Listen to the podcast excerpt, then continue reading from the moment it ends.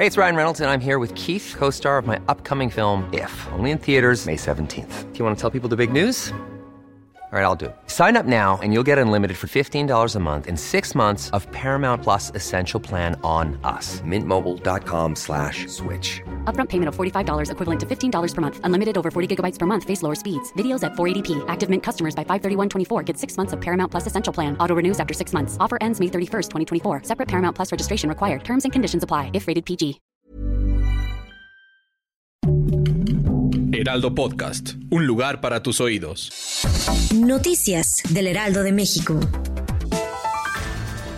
Al iniciar la conferencia mañanera en Palacio Nacional, el presidente Andrés Manuel López Obrador lamentó el fallecimiento de dos personas en la Ciudad de México tras el sismo registrado en la madrugada de este jueves. El mandatario federal también anunció que Protección Civil y otras autoridades federales ampliarán la evaluación de daños por los sismos que se han presentado en la última semana.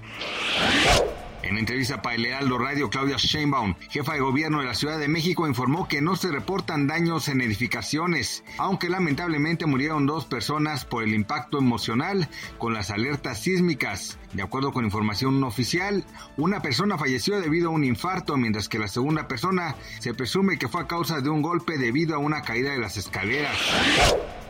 En entrevista para el Heraldo Radio, Juan Carlos Anaya, director del Grupo Consultor de Mercados Agrícolas, aseguró que el incremento de un 9% en los precios de los alimentos, como las tortillas, sigue afectando los bolsillos de las personas que menos ingresos tienen.